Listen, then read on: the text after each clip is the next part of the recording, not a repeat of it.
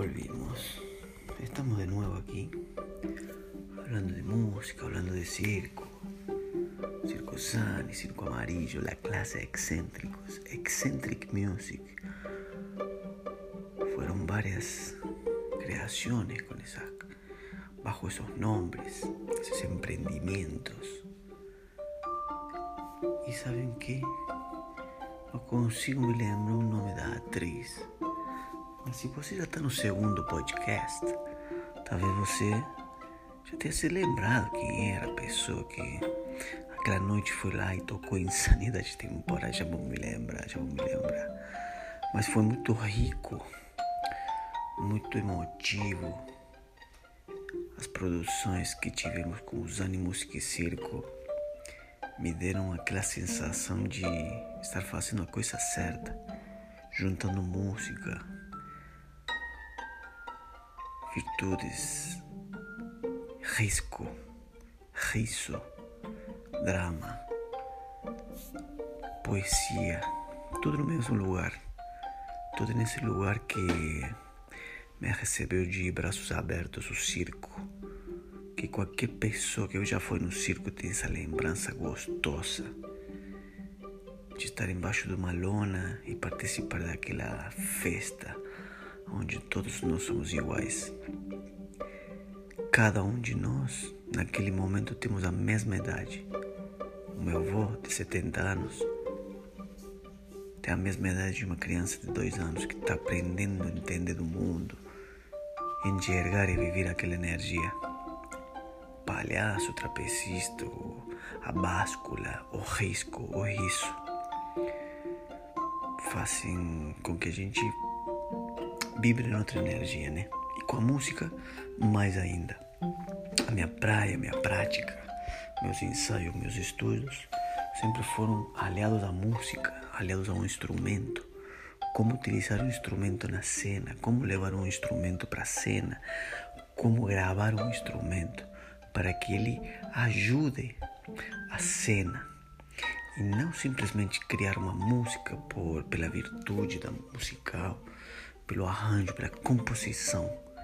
Tudo isso foi ficando num segundo plano quando comecei a invadir a terceira dimensão que eu chamo, estar fazendo performance, atuando é, num palco, num teatro, na rua, no circo nos dá essa possibilidade de utilizar a música para fortalecer, para aumentar os efeitos, aumentar os truques, aumentar a técnica, aumentar os, os diálogos, a dramaturgia. Com a própria música a gente pode criar uma dramaturgia. Hoje em dia eu penso muito em música como dramaturgia a música faz a dramaturgia. No Circo Zani, durante 16 anos, praticamos esse, esse tipo de roteiros onde a gente controla as emoções. É, estica daqui, puxa daqui, dá uma tensão ali, dá uma gargalhada, faz um trote, faz uma saída, acelera, diminui, deixa, deixa silêncios, deixa poucos instrumentos, a escolha do instrumento que vai, que entra, como o prato de uma bateria é tocado, com que parte da baqueta eu vou tocar, qual será o acorde, será maior, será menor, que que significa cada um desses dessas emoções, né? Hay que hay que fazer as coisas para para o mundo das emoções. É, temos três cérebros: o cérebro racional, que é o nosso primeiro cérebro, o cérebro que está no meio é o cérebro límbico, e o nosso cérebro mais antigo, reptilíneo, um dos que mais me atrai para estudar e trabalhar diretamente nele, é o cérebro límbico, que é o cérebro das emoções, onde sentimos frio, medo, adrenalina, alegria, tristeza. Então, para ele que eu crio as atmosferas musicais, a escolha das, das notas, a escolha dos, do, do, dos instrumentos, a escolha do andamento, é, a escolha, a escolha de, do, do, da, da, forma que você vai é, construir uma música ou da forma que você vai levar um instrumento musical para a cena. Se eu sou um espectador, estou assistindo um espetáculo e eu vejo que uma pessoa entra com um violão, automaticamente eu começo a ter, a ter sentir o som do violão, porque já tem um registro na minha mente e o seu som que sai daquele instrumento. Mas se eu consigo fazer do violão uma coisa que a gente não espera, que o espectador não está esperando, pode aqui ser aberta uma porta para explorarmos a nossa criatividade e utilizarmos a música a nosso favor, ao favor da cena. No meu caso, ao favor do palhaço, no caso do músico, ao favor da originalidade. Porque um violão, se eu faço um Lá maior, e na China uma outra pessoa faz um Lá maior, vai ser um Lá maior de um violão de, com cordas de nylon.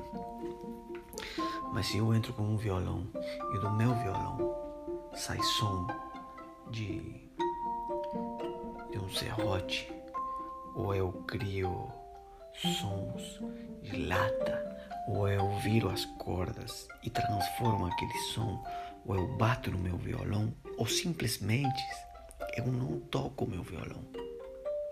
Eu utilizo só a imagem dele. Vou abrir algumas ideias em cima de como utilizar um instrumento em cena. Eu posso ser um virtuoso, eu posso ser simplesmente um, um, o dono do violão. É meu violão. Eu posso levar ele para fazer playback. Eu entro com meu violão, eu solto uma trilha e eu dublo que eu, o, que o som que eu estou emitindo através do alto-falante e crio com aquilo uma sonoplastia, uma música plástica que eu, falo, que eu, eu chamo.